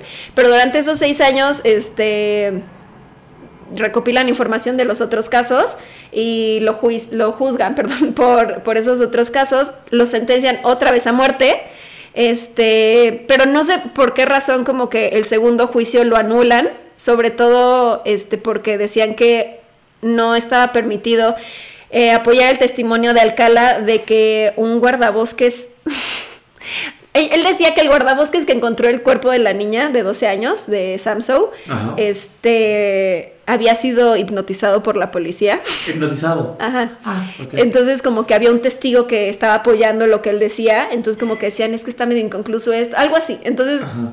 anularon el juicio y dijeron, no, queda, queda inconcluso. Entonces iban a hacer un tercer juicio. Durante ese tiempo, él en la cárcel escribe un libro llamado Ustedes, el jurado, donde se declara inocente y, y de hecho propone a un nuevo sospechoso ¿A quién? como el asesino de Samson. Otro del, Pues un del programa. Ajá, sí, el otro. Fue el soltero número 3. El soltero 3. Este, además, durante ese tiempo levanta dos demandas en contra del sistema penal de California. Una, ¿por qué crees? Algo muy tuyo. no sé Como qué- tu historia de ahorita. Ah, eh, intento casi, casi muerte. Eh, ah, ¿Qué? No, pues se resbaló y se cayó. ¡Ah! Estaba demandando por eso. Qué bueno que era eso. Porque si hubieras dicho como que algo muy tuyo, violación. Ay, si no. What? No. What? Y la otra porque no le daban una dieta baja en grasa en la cárcel. Sí soy yo. Super light. Super sí soy yo. Ah, ¿Qué pedo, güey? ¿Dónde está mi atún light? ¿Te acuerdas cuando había algo como... Creo que fue durante el temblor, que como que habían acopios y que alguien decía como, es que ¿por qué no piensan en las señoras que están a dieta? No les manden atún de aceite, mándenles atún en agua. eso. ¿Alguien dijo eso? Una niña así fresa decía eso. Ay, y decían no. como de, ay, claro, super light. O sea, sí. Lo entiendo. O sea, estoy con ella. Ok, este... y bueno, total que eh, ya para el tercer juicio va a ser hasta el 2000, bueno, iba a ser en el 2003 y ya para entonces ya habían pruebas de ADN y todo, así que lo ligan a otros casos de los que ya les conté y ya por fin como que tienen más casos comprobables contra él y no solamente basándose en testigos que dicen es que hipnotizaron al guardabosques. Este, así que pues ya por fin hacen su juicio en 2010, que es una mamada, o sea, desde el 80 hasta el 2010. Son 30 años. Ajá, esperando ahí juicios. Este, él se defiende a sí mismo en ese juicio, se hace preguntas a sí mismo, diciendo, o sea, como que hacía una voz más profunda, decía, señor alcalde, cuéntenos no sé qué, y luego él contestaba. ¡Wow! Está loco.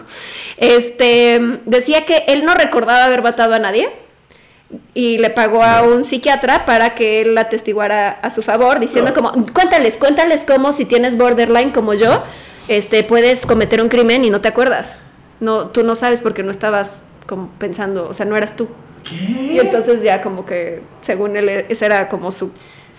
¿A favor? eh, siento que ese juicio debe haber sido divertidísimo. Mm, qué horror. Ah, y luego usa el, el programa. No, no, pone, les pone el programa de televisión a su favor. Ah. Y les dice como de, estos aretes que encontraron no eran de la niña, eran míos. Porque miren, en esa época yo era así como súper joven y rebelde y... Y usaba aretes. No, no trae aretes en el show. Y uno de los que estuvo de solteros en el programa dice como de no mames, no traía aretes. De hecho, en esa época era, o sea, no había ningún hombre que usara aretes. Si hubiera visto un hombre que usara aretes, me hubiera sorprendido y me acordaría de eso. No usaba aretes. Sí, porque los aretes en los hombres empiezan a popularizarse en 1980, Ajá. yo. Pero este güey-. Pues usó el show el 70 y cacho, para decirles, de miren, o sea, yo era así, entonces usaba los aretes, eran míos. No es cierto. Nada, todo mal. Este, y para cerrar su caso, les pone parte de una canción llamada Alice's Restaurant de Arlo Guthrie, que era como una canción este, en protesta de la guerra de Vietnam, que dura como 18 minutos, y que en la que el protagonista en la canción le dice a su psiquiatra que por la guerra ahora tiene deseos de matar. Es como, güey, ¿esto qué? ¿Qué tiene que ver a tu favor? Lo amo. O sea, él yo Está creo muy que mal. dijo, mira, tengo un escenario y lo voy a usar. ¿Sabes? Ese, que les voy a poner eh, mi show Interactivo. sí. interactivo, les voy a hacer voces, voy a invitar a testigos sorpresa, voy a poner al final una canción. Me gusta. Siento que el siguiente show de ñañaras lo podemos hacer. ¿sabes? Canción de doctor psiquiatra al final. este. Doctor, psiquiatra. Este. mm, En este juicio, por ejemplo, una de las testigos sorpresa fue la primera niña, la que le pedían ¿La de México? testificar, ajá, y que se había ido a México y que los papás no dejaron. Ahora pues ya estaba grande y sí fue a, a dar su testimonio y decir que pues sí, él, había hecho todo eso. Este, mm, finalmente en 2010, eh, en este tercer juicio es sentenciado a muerte, pero aquí les va un dato que me sorprendió porque dije, ah, ok, entonces ya se murió. No. ¿Por ¿Sí, qué? no? Porque lo sentenciaron a muerte en California y resulta que en California desde el 2006 Ya no ejecutan a nadie. La, la ejecución. O sea, hay 737 presos sentenciados a muerte en California que no han sido ejecutados porque están en contra en California de la pena de muerte. Entonces están como ahí peleando de que se elimine la, la pena de muerte. Pero al, al final, pues el güey lleva 40 años en la cárcel, sentenciado a muerte. Y ahí nomás le está pasando. ¿Tú estás a favor o en contra de la pena de muerte? No sé. Como que en estos casos sí me enoja, que es como de, o sea, maldito güey. Pero también estoy de acuerdo que luego puede que hayan algunos que son inocentes, ¿no? Pues no sé, se me hace un tema muy feo. O sea, porque en el momento sí dije, ay, ¿por qué no lo han ejecutado? Pero luego, o sea, yo siempre estoy como de, no, pero ¿quiénes somos nosotros para, Para- ajá, para matar a alguien, no? O sea, como, ajá, como ojo por ojo, pues no. Y vi, o sea, como que decía, creo que el gobernador de California, o sea, pues sí, es que no es ojo por ojo, o sea, no es como, ah, él violó, nosotros vamos a violar, pues no, entonces, ¿por qué si él mató, nosotros vamos a matar? No, no, no sé. Es como un tema muy fuerte. Pero el punto es que, pues no, no ha sido ejecutado y pues está en la cárcel desde hace 40 años. Este, ya es un viejito con su pelo largo, canoso. Sigue siendo como rebelde. Siento Sí. que es como Howard Stern, como se ve más Ah, o menos ya, así. ya, ya. Pero como pelo muy largo, canoso, como hippie. Em, otra cosa interesante es que de las mil y tantas fotos que tomó, eh, en- 2020. es que sí, dice mil, aproximadamente, 1020. eh, en 2010 se publicaron 120 de esas fotos para ayudar a identificar a, a los modelos. 900 fotos no fueron publicadas porque eran sexualmente explícitas. Este, 21 mujeres se identificaron a sí mismas y dijeron, ah, sí, yo soy la de la foto. Al menos seis familias dicen que creían reconocer a algunas de las personas que aparecían ahí, pero no estaban seguros. Este, pero sí decían, es que, no sé, mi hija desapareció en esa época, no supimos, no supimos nada de ella y se parece a la de la foto, pero no estamos seguros.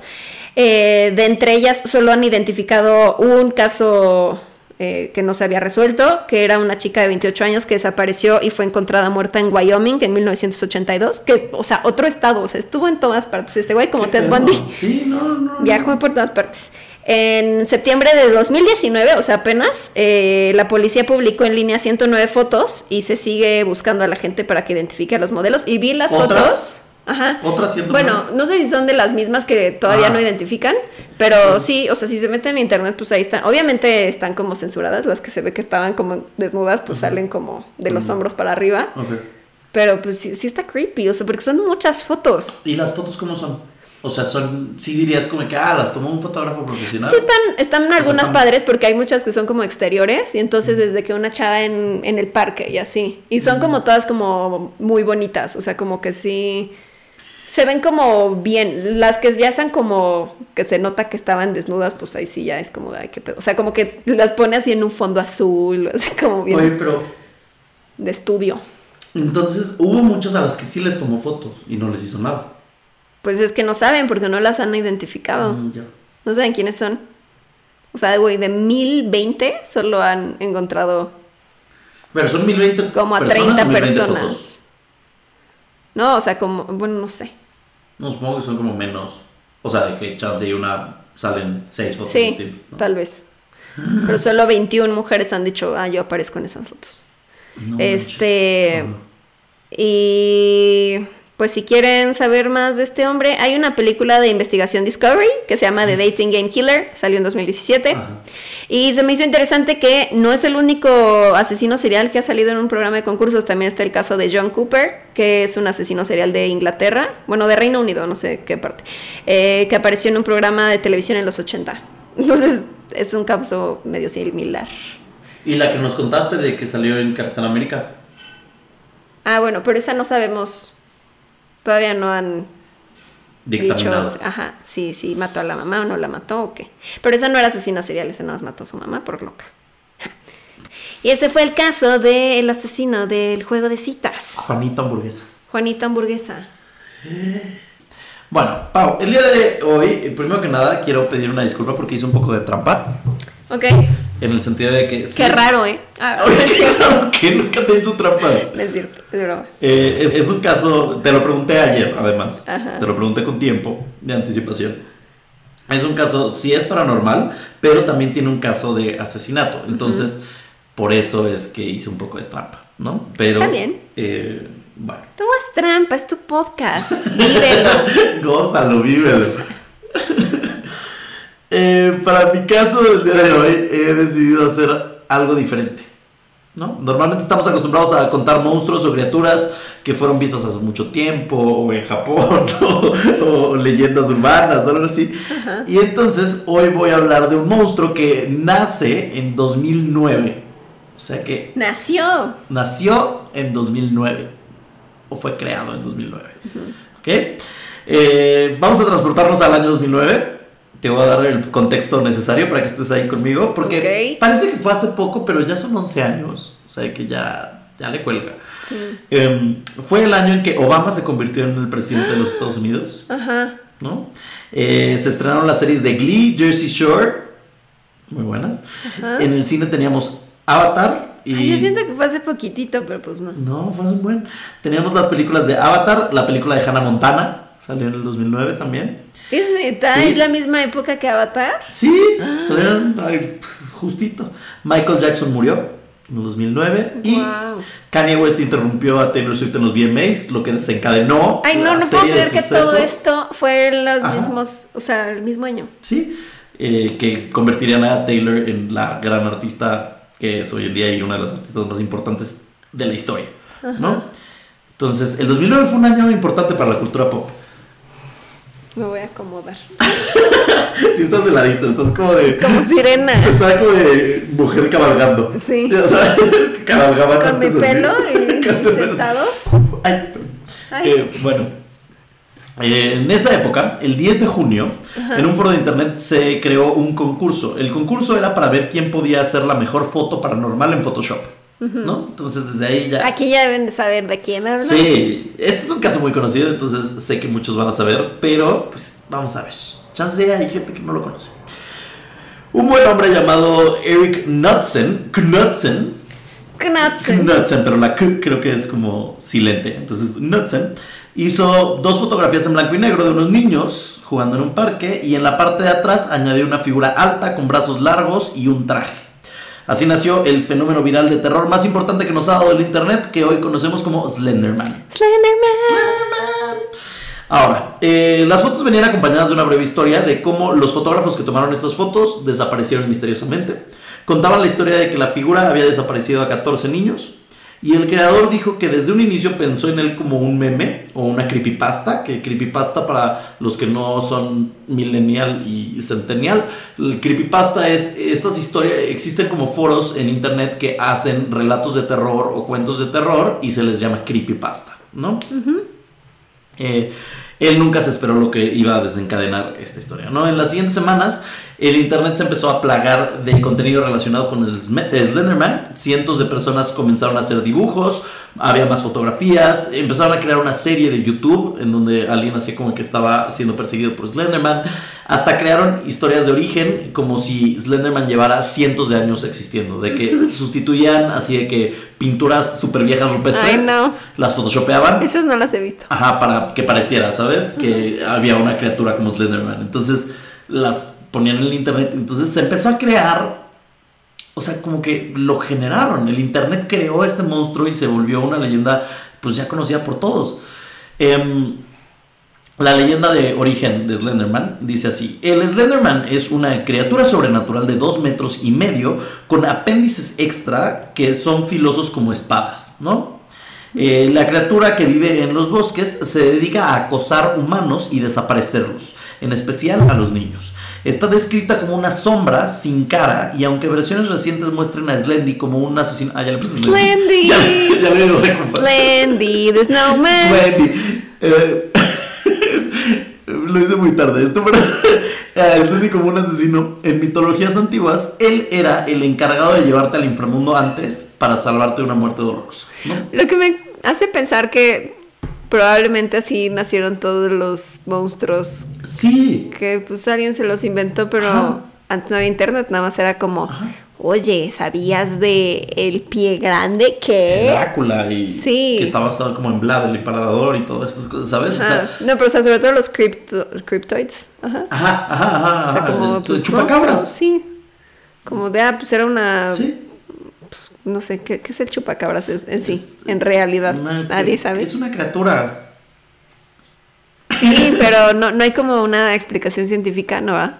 Pues no sé, tal vez para otro episodio. Tal vez ahí te la dejo pendiente. pendiente el chupacabras. Bueno, el punto es que unos dicen, Slendy lo que hacía era como que con sus mega brazos de atrás agarraba niños y los secuestraba. Como tentáculos. Ajá, como tentáculos. Fíjate que yo no sabía que tenía tentáculo. Sí, como que lo ves. O sea, yo nada más lo veo parado ahí. paradito así de que es un hombre largo, te digo, dos metros y medio, no tiene cara, la cara es totalmente blanca. A veces tiene un sombrerito, a veces no. Y siempre trae su traje. Y entonces de atrás le salen estos, o sea, como que de la espalda y de los lados le salen estos como apéndices extras, como estos tentáculos, que a veces agarraban y se- desaparecían a los niños. O otros decían mata a las personas con esos, como que los, apu- los Apuñala. empala. Ajá.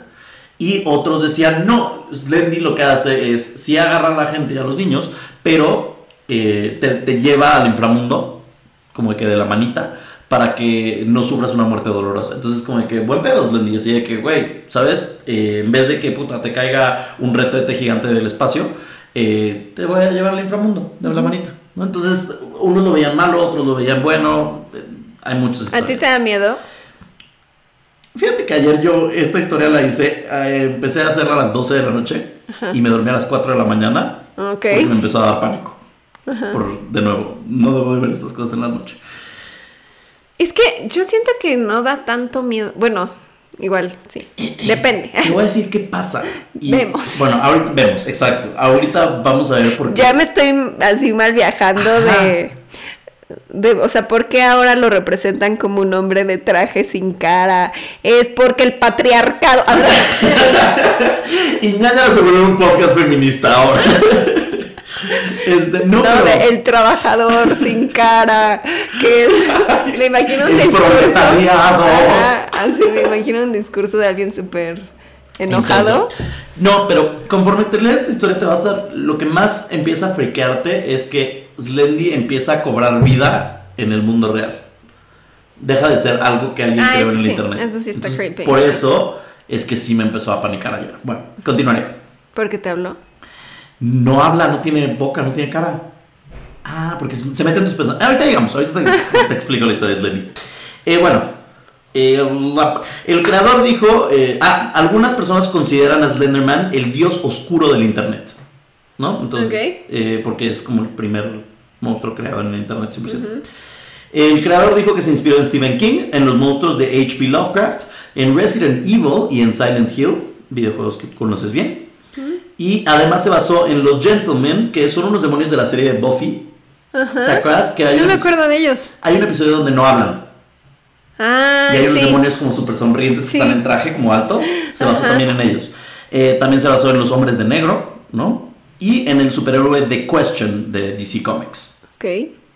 De ahí, eh, alguien en el internet tuvo la grandiosa idea de hacer un videojuego, ¿no? Que se llama Slenderman The Eight Pages.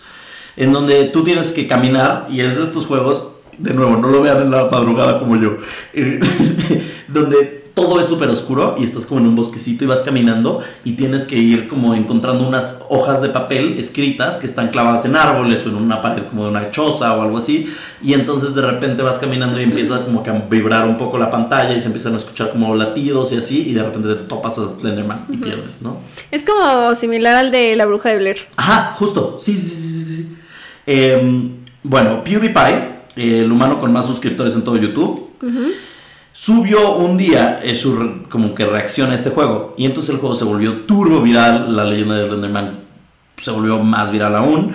Y la gente empezó a publicar reacciones del juego. Y fue como de las primeras veces que en el internet se volvía tan popular el subir una reacción a algo. ¿no? Hoy en día ya es muy común. Hay como canales de Teens React y Old People React Sí. Pero se inicia mucho por Slenderman y por la reacción al videojuego de Slenderman, lo cual yo no sabía. Ahora, eh, Marvel Hornets, que son unos creadores de contenido en internet, en YouTube hicieron cortometrajes de Slenderman y cómo influía Slenderman en la gente para hacerlos matar, ¿no? Entonces su teoría es que Slenderman no mata, sino que te hace a ti matar a alguien, ¿no? Eh, todo el internet, obviamente, para estos momentos estaba como cagado de risa, pero al mismo tiempo de miedo, porque, ¿sabes? Ah, pero que no se me aparezcan. Como aquí. Exacto, como aquí. Como ñañaras. El internet era un ñañaras constante. Sí. Eh, y entonces el problema empieza cuando Slendy deja de vivir en internet, como te decía, y se vuelve real, y empiezan personas a ir a la policía y empiezan a decir, es que acabo de ver a Slenderman. Es que acabo de ver en el parque a un hombre así alto, este, con estas características. Y empiezan a haber muchos casos de personas que ven a Slenderman en la vida real. Lo cual, pues sí tiene que ver con la histeria colectiva y su gestión mental, porque también hay, no sé si te enteraste que hay como este tema donde hay gente que dice que, se ha, que ha visto a Chester Chetos. Ay, sí he escuchado eso, pero ¿qué tan real es? Hay mucha gente, eso es como a thing, como que en internet hay mucha gente que dice que ha visto a Chester Chetos en la vida real. De que. O sea, caminando por ahí así de- Ajá, o escondido, pero como malévolo. Ajá. Entonces, eso es otra cosa del internet mágica. Que Chester Chetos existe. Bueno. Cinco años después de la creación de este papacito brazos largos, que es como le voy a llamar ahora, papacito brazos largos. Ok. ¿Te acuerdas? Slendy. ¿Te acuerdas que- Bueno, Slendy, nos gusta Slendy también. Bueno, en mayo de 2014. ¿Te acuerdas que qué? Eh, es que no sé si vas a tener esta referencia. Había una película que se llamaba Daddy Long Legs. Creo que era Fred Astaire. De 1950 o 60. ¿Por qué te manejas tú esa referencia? No lo sé, no lo sé, pero o la pe- me acuerdo mucho de ver la película, la portada de la película y decía papacito, papacito piernas largas o Wow. algo así. Y entonces todo, mientras escribía Slenderman pensaba en papacito brazos largos. y ya, perdón, eh, brain fart. Eh, bueno, 2014, cinco años después de haber creado, en 2014, en mayo, tres niñas de 12 años de Wisconsin, Morgan, Anissa y Peyton, tuvieron una pijamada por el cumpleaños de Morgan, ¿no? Ninguna de las tres era rebelde ni maquillada, eran niñas promedio del salón y eran mejores amigas, ¿no? Eh, ok, Anissa acababa de entrar a la escuela, Morgan y Peyton se conocían desde hace mucho tiempo y se volvieron mejores amigas. Eh, Anissa de Morgan y Peyton de Morgan. Entonces, pues Anissa y Peyton no eran tan amigas, nada más como que se toleraban, pero Anissa era medio mala onda con Peyton. Ay, no. Sí, era medio cruel. Bueno, el punto es que tienen esta Es horrible eso. Es horrible. Sí me pasó alguna vez como de que tenía a mi mejor amiga y ella tenía otra amiga y entonces era como, ah, me cago un poco porque ella es mi amiga, no es tu Ajá, amiga. O sea, exacto. Eso es lo que sucedía. Justo esa era la situación. o Entonces, sea, me acabo de acordar de algo bien random, bien Venga. random. Así, mi mejor amiga de, de la primaria, o sea, siempre éramos así uña y mugre. Y de repente así regresé de, o sea, de vacaciones o no sé, y de repente ella estaba así hablando como con, con otras Ajá. del nuevo disco de Faye, el primero. Fake, que hablamos fake hace Sí, rato. pero güey, o sea que yo todavía no sabía de qué estaban hablando.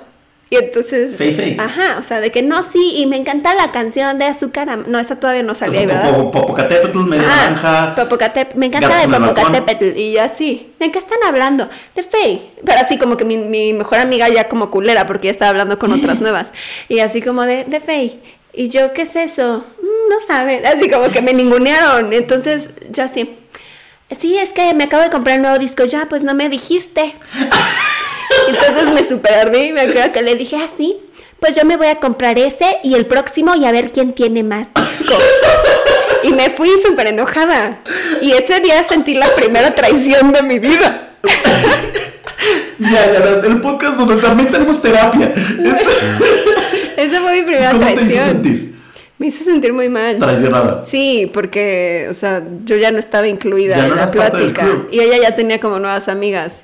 Y yo no sabía que era Faye. Entonces llegué a mi casa de mamá, quiero un disco de Faye. Pero nunca, nunca tuve el primer disco de Faye, de hecho, ahora que lo pienso. Tuve los demás. muy chiquita, porque, ¿sabes? Pero, pero sí, me hizo sentir mal. Ay, lo siento mucho. Te- te- te Así que me siento como esas niñas. Luego te regalaré el disco de Faye.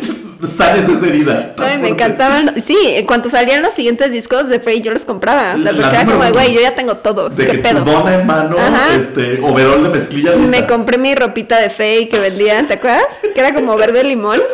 Sí, horrible. Con su dona en el man- la mano. Ay, qué cosa. Y tú cantando, tú me complementas. Ajá. Coppel Canadá. ¿Te acuerdas que Coppel Canadá. Coppel Canadá tuvo su campaña? Bueno. Esa fue mi historia, perdón. Te, te estás identificando muchísimo con Peyton en esos Sí. momentos y me preocupa. Bueno, eh, niñas eh, eran mejores amigas, era el cumpleaños de Morgan, Ajá. la que se había comprado el disco de Faye antes. Ajá. Ok. Y entonces, eh, pues ya fueron las tres a casa de Morgan, ¿no? Lo que Peyton no sabía es que Anissa y Morgan llevaban seis meses planeando un nuevo juego. Este nuevo juego se llamaba Apuñala, Apuñala, Apuñala. Ajá. Es bastante autoexplicativo, pero lo voy a explicar para los que no sepan de qué trata el juego. El juego consistía en taparle la boca a Peyton con masking tape, apuñalarla en el cuello y salir huyendo de la casa. ¿No? Pero Ya- lo propuso la que era su amiga. Sí, la de. Faye. Ajá. La perra esa. Entonces, bueno, eh, sin embargo, estuvieron jugando durante toda la noche como que otras cosas. No sé qué juegan los niños de 12 años, de que Guitar Hero, adivina quién, o TikTok. Ah. Eh, TikTok. TikTok. Y se quedaron dormidas, ¿no? Entonces, mm, ok. La de Faye, Morgan, puso una alarma en su celular y se puso audífonos para dormir. Y puso la alarma a las 2 de la mañana. Entonces, cuando sonara la alarma, ella era la única que se, va- se iba a despertar y luego iba a despertar a la otra y le iban a apuñalar a la tercera. Pero estaban muy cansados, entonces no lo hicieron. Ahora, eh, al día siguiente se despertaron, X, desayunaron, todo bien, y decidieron que, eh, pues, plan número dos, ¿no? El lugar perfecto va a ser ahora el baño público de un parque que tenían ahí cerca porque el baño tenía tuberías y dijeron, ah, por ahí se va la sangre, perfecto, no vamos a hacer un desastre, ¿no? Ok. Muy ecoconscientes. sí, muy ellos. conscientes. Fueron al parque, se pusieron a jugar a las escondidillas, ¿no? Eh, de repente traían un cuchillo de 13 centímetros de la cocina y entonces el- la nueva, no la, no la Faye, la nueva, que es ah, Anisa, trató de noquear a Peyton, la, la aventó contra, le levantó la cara contra la pared de concreto para noquearla, pero no la noqueó. Y entonces como que se asustaron y dijeron, bueno, no, ok, no. Bueno, vamos a jugar escondidillas. Lo que dices, güey, si a mí me noquea un amigo contra la pared, como que no voy a decir como que, bueno, ¿qué jugamos Sí. ahora? ¿Sabes? O sea, no lloró, no, nada. Pues yo creo que fue como muy peer pressure y como que sentía mucha Sí, presión de que Ay, no, tengo que pertenecer no voy a a, este grupo. ajá, como yo queriendo como comprar tú. el disco de Faye. Ajá, exacto. ¿Te acuerdas mi primer recuerdo como de de envidia, así como de maldad? odio. Ajá, de pues voy a comprar todos y a ver quién tiene más. No habían salido los siguientes discos, ¿cómo iba a comprar los No, otros? porque además el segundo disco tuvo cuatro ediciones. Sí, ay, compré. Colores. Ah, pero es que tú le cambiabas la portada, ¿no? Ajá, eran, no, pero creo que sí podías comprar las cuatro. No. Ah, Cada, no, eran dos ediciones y cada una tenía dos portadas. Ah, O sea, eran ya. cuatro en total. Güey, muy innovadora. Sueños, ¿eh? Sueños líquidos se llamaba o algo así. No me acuerdo. Algo así se llamaba. Ok. Regresemos con las niñas. se pusieron a jugar a escondidillas en el bosque después de que la, eh, le pegaron contra la pared. Y eh, a medio juego de escondidillas, Anissa y Morgan agarraron a Peyton y la apuñalaron 19 veces en los brazos, piernas y torso con el cuchillo que te digo de 13 centímetros de. de- de- Pero las dos, o sea, no es como de que una era la loca y la otra como de le seguía medio, pero no. Primero traía el cuchillo eh, Anisa, la nueva, cuando, y Anisa fue la que la, la golpeó contra la pared, pero eh, como que se, a- se acobardó y entonces cuando terminó lo de la pared dijeron vamos a jugar escondidillas, le dijo Anisa a Morgan como que no, hazlo tú y Morgan dijo, ay yo lo hago, está bien, nada más dime cuándo. ¿No? Entonces cuando jugaron escondidillas, Morgan le dijo como que ahora. Digo, Anisa le dijo, Morgan, ahora. Y entonces Morgan corrió, Anisa fue la que la eh, tiró contra el suelo y la sujetó, mientras que eh, Morgan, la de Faye, la apuñaló. ¿No? Ay, qué horror. Eh, ajá. Bueno, entonces, de repente, como que ya la apuñalan y entonces estaba en shock Peyton. Y entonces Peyton dice como que, güey, ¿qué hago ahora? Eh, no sé qué. Y entonces las dos niñas le dicen, no, no, no, acuéstate para que la sangre fluya más lento y, este, y no te vayas a morir. Este, vamos por ayuda. Y entonces se van las dos niñas, pero pues obviamente no van para ayuda, de que les vale madre si se van. Entonces Peyton, chingona, rebelde, maqui- sin maquillar todavía porque era niña, se arrastra durante, güey, de que 20 minutos hasta que llega a una calle y este y ahí se tira y, y- y- y- y encuentra un, un ciclista la ve a lo lejos y le habla a la policía y, le- y ahí tardaron como que ya se la llevaron a la ambulancia, todo esto. ¿Quién fue? Y entonces ella dice, fue Morgan, no sé qué, mi amiga. Y entonces la policía se pone a buscar a Morgan y a Anissa. ¿Pero sobrevivió? Vemos. Eh, eh, encuentran a Anissa y a Morgan del otro lado de la ciudad. Habían caminado cinco horas. De qué casual. Y eh, bueno, a todo esto, ¿qué tiene que ver con Slendy? ¿No? Bueno, cuando les preguntan, eh, chequé las cintas de interrogación de cuando las detienen, porque las detienen y en Wisconsin mm, pueden, existe la posibilidad de poder interrogar, interrogar a un menor de edad sin que su papá esté presente. Entonces los policías fueron muy listos y dijeron, vamos a hacerlo antes de que lleguen los papás, antes de que se enteren, para que nos digan la verdad las niñas. Y entonces interrogan por separado a cada una de las dos niñas.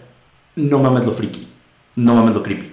O sea, de que Morgan, la Faye, de que de repente se para, cuando la, la deja dos segundos el detective y se va por agua, se para y se pone a bailar.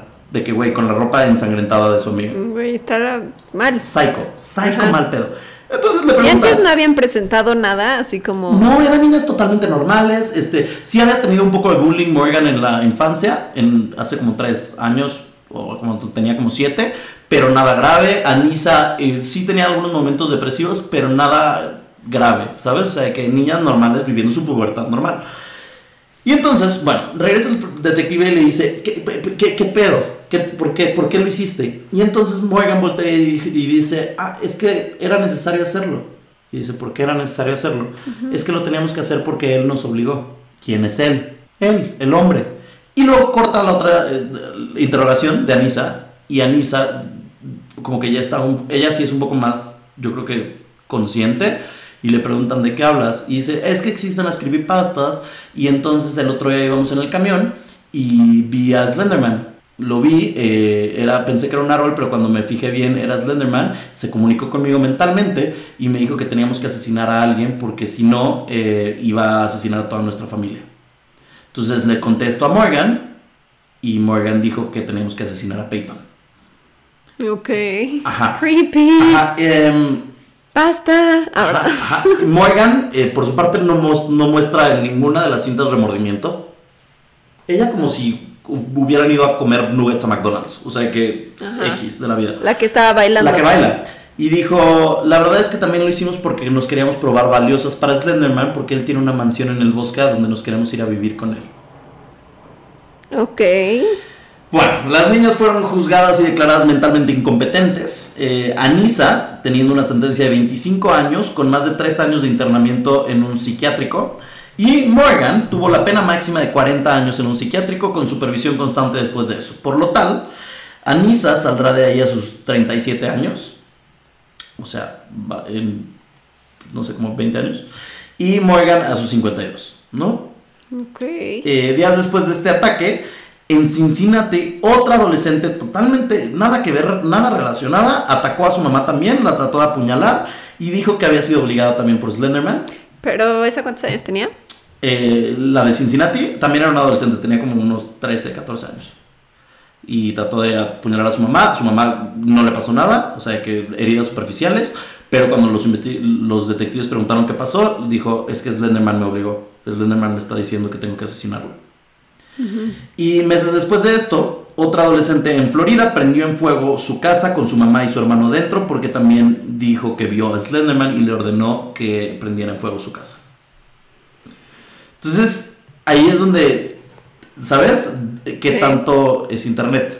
Ajá, o sea, ¿qué tanto a lo mejor vieron un video Ajá. de algún loco diciendo como de soy Slenderman y tienes que matar a alguien y ya y luego pues desaparece ese video y ya no sabes qué onda? Ajá. ¿Y qué tanto es, pues sí, algo Ajá. paranormal? O que Slenderman esté basado en alguna otra cosa. O que algún. O sea, digo, no tengo idea de esto y yo estoy hablando de lo pendejo, pero tal vez un demonio. Toma la estaba forma pensando de eso, como de, ah, pues voy a aprovechar. Como esto. Pennywise. Ajá. ¿Sabes? Que Chansey toma la forma de un Slenderman para obligar a la gente a matar. Ah. Ajá, ¿ves? Por eso sí me empezó a dar pánico ayer.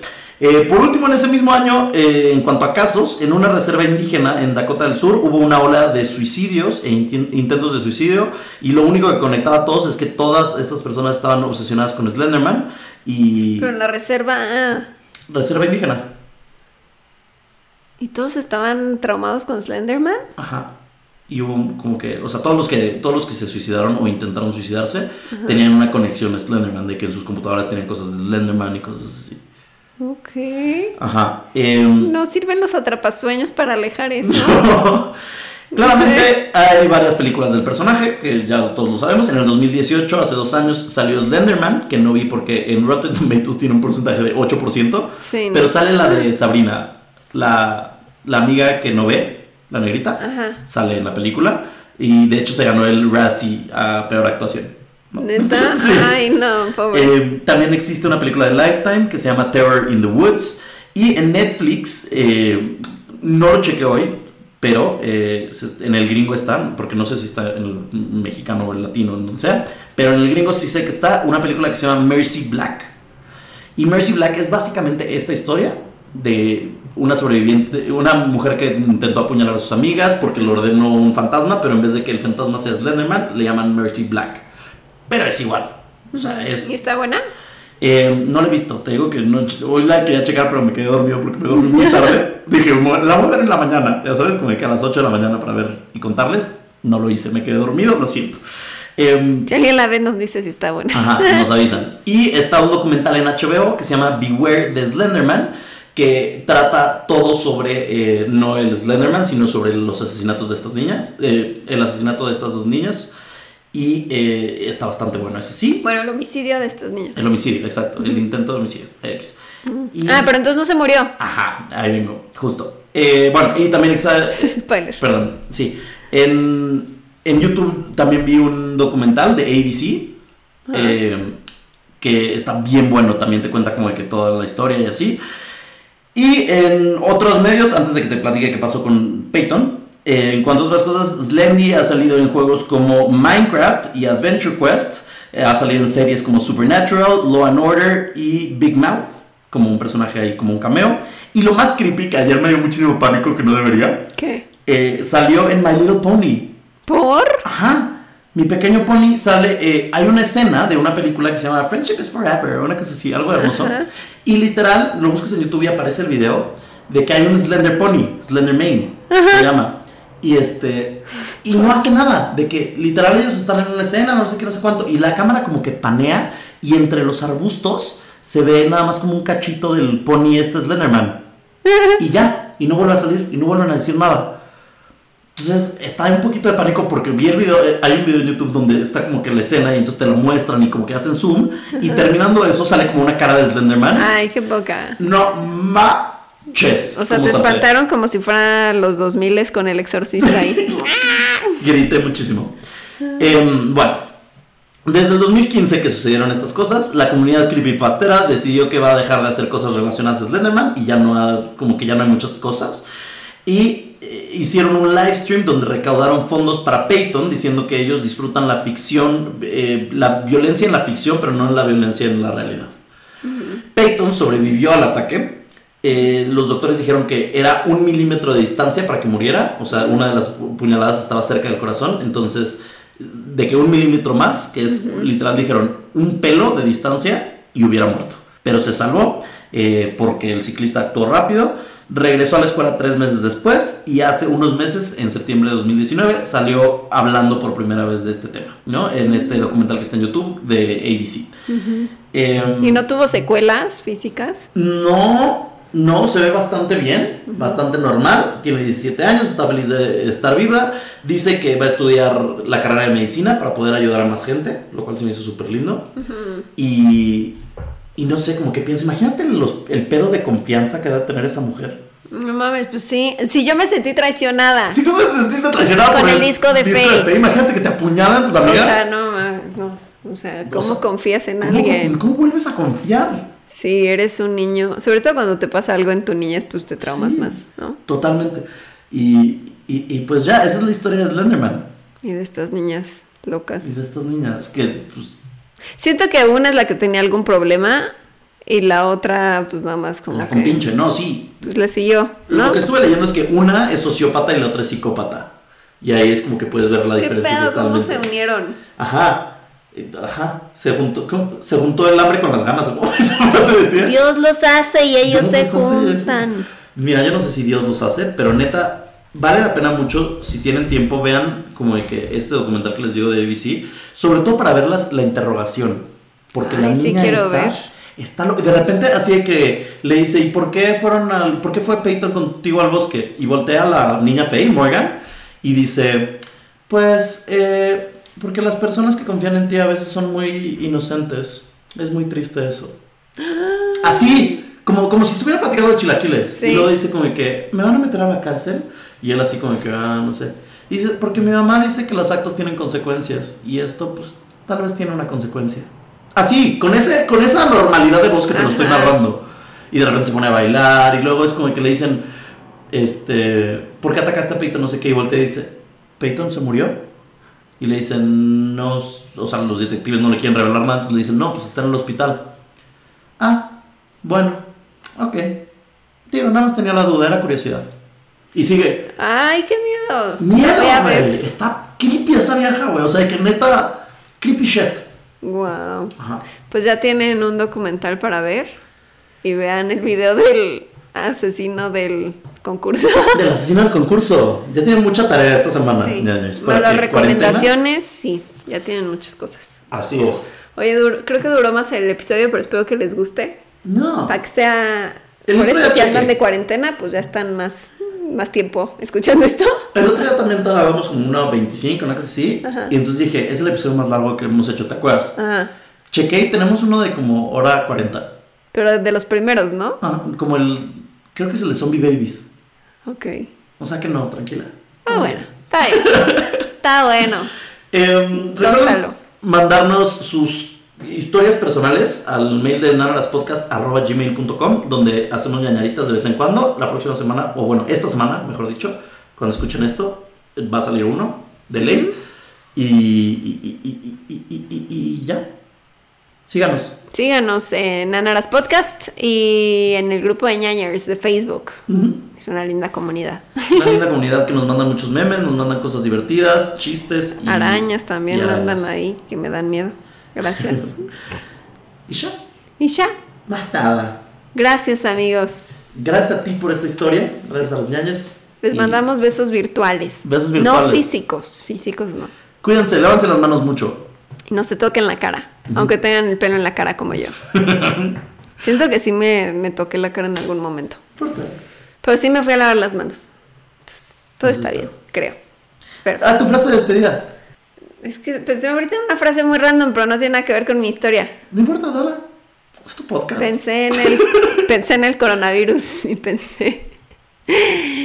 Acuérdense que Dios aprieta pero no ahorca.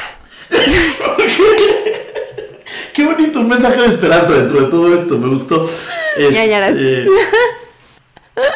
todo mejorará. ñañaras.